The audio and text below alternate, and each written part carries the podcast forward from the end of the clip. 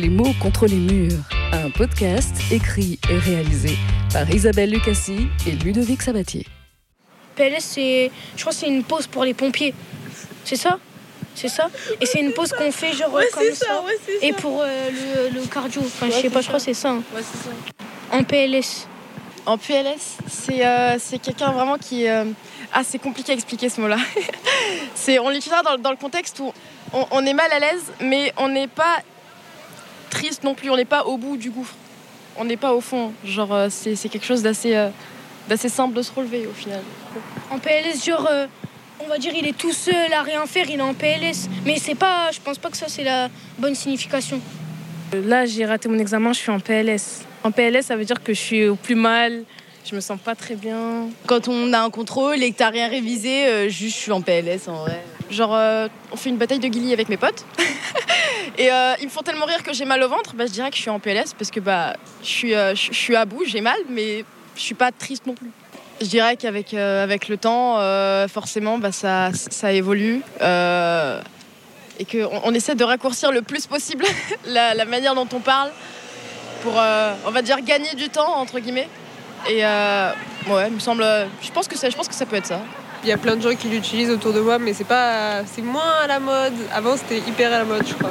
Par exemple, pour dire je suis en PLS, mais version maintenant, on dirait quoi? On dirait je suis dans le mal, mais c'est très normal de dire ça, non? Pas forcément, je sais pas. Dans ma famille, c'est euh, comment dire On explique beaucoup de choses.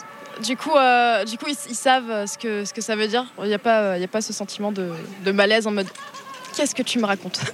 En PLS, c'est une expression, enfin pour moi ça veut dire en, en position latérale de sécurité, quand on n'est vraiment pas bien, euh, parce qu'on n'est pas bien euh, physiquement ou euh, psychologiquement euh, dans une situation qui nous gêne.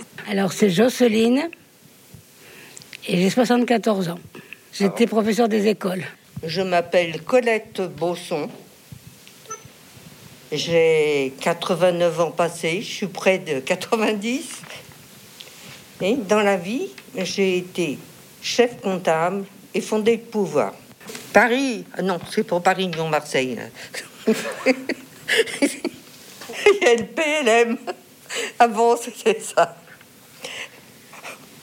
Vous voudriez bien savoir que c'est, le S. P-L-S. a été effondré. Je suis arrivée à 5 heures du matin et j'étais PLS sur mon canapé. En PLS. En petite tenue, non En réanimation, mais c'est pas, ça correspond pas aux initiales. Position latérale de sécurité. Bah, j'étais fatiguée, j'ai j'ai envie de dormir, j'ai envie de me coucher. Non, j'étais couché. Le pieu. En position, je sais pas. C'est pas vertical, c'est pas horizontal.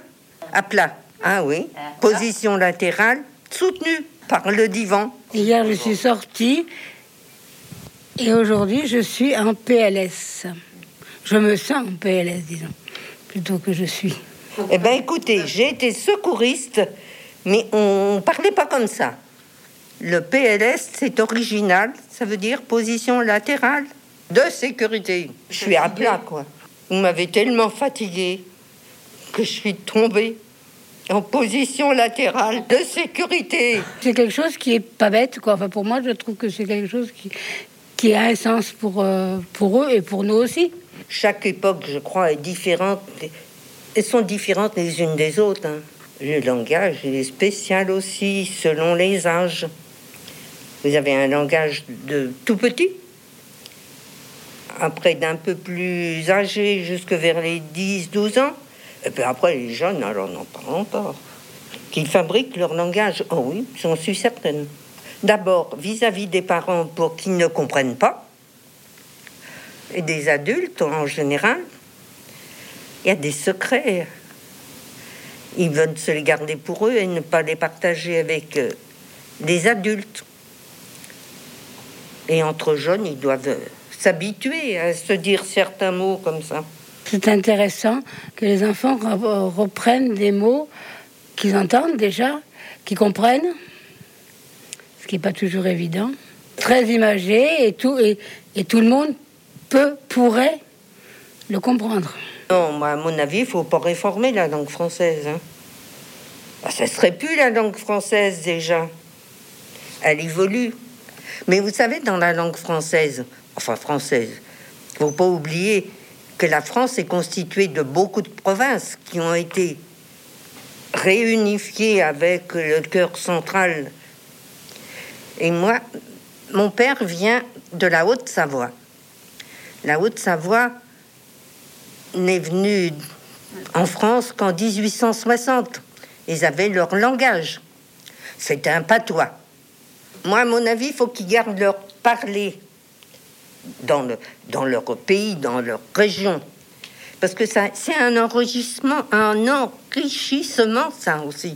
Les patois, c'est formidable. Moi, il faut garder ces langues. Julien Barré, linguiste, auteur de sept livres et formateur en prise de parole. Il a notamment écrit Les nouveaux mots du DICO, ouvrage sorti le 11 juin 2020 chez First. En PLS, c'est un, un sigle qui est entré euh, dans le Petit Larousse 2022. C'est à la fois un sigle et euh, une métaphore. Ça désigne la position latérale de sécurité. C'est du registre euh, du vocabulaire des premiers secours, mais c'est une image qu'utilisent en particulier les jeunes pour décrire un état de fatigue ou d'épuisement dans un premier sens. Et dans un deuxième sens, enfin c'est tel que je l'ai vu avec les jeunes, euh, des jeunes de première euh, en, en, première professionnelle à Pierre Mendès France, avec lesquels j'ai fait un lexique du 91 l'année dernière. Pour eux, il y avait le premier sens être fatigué et le deuxième sens avoir peur, être mal à l'aise. Euh, donc c'est des jeunes du 91 où il y a beaucoup de nouveaux mots qui arrivent. Et ça, c'est un, mot, si on veut, euh, ou un sigle euh, qui, illustre bien le langage actuel. il y a deux dimensions. Cette dimension d'image qui est, propre euh, à l'argot, mais ça on va, on, va en parler, qui est propre euh, au langage populaire, qui, illustre les choses directement. Et il y a cette dimension de, code, de sigle, qui est propre à une communauté en particulier. Et c'est un synonyme pour être, être claqué ou être KO. KO qui est, qui est aussi un, sigle, knockout. Donc, d'ailleurs, ça peut être aussi l'abréviation de please en anglais. PLS.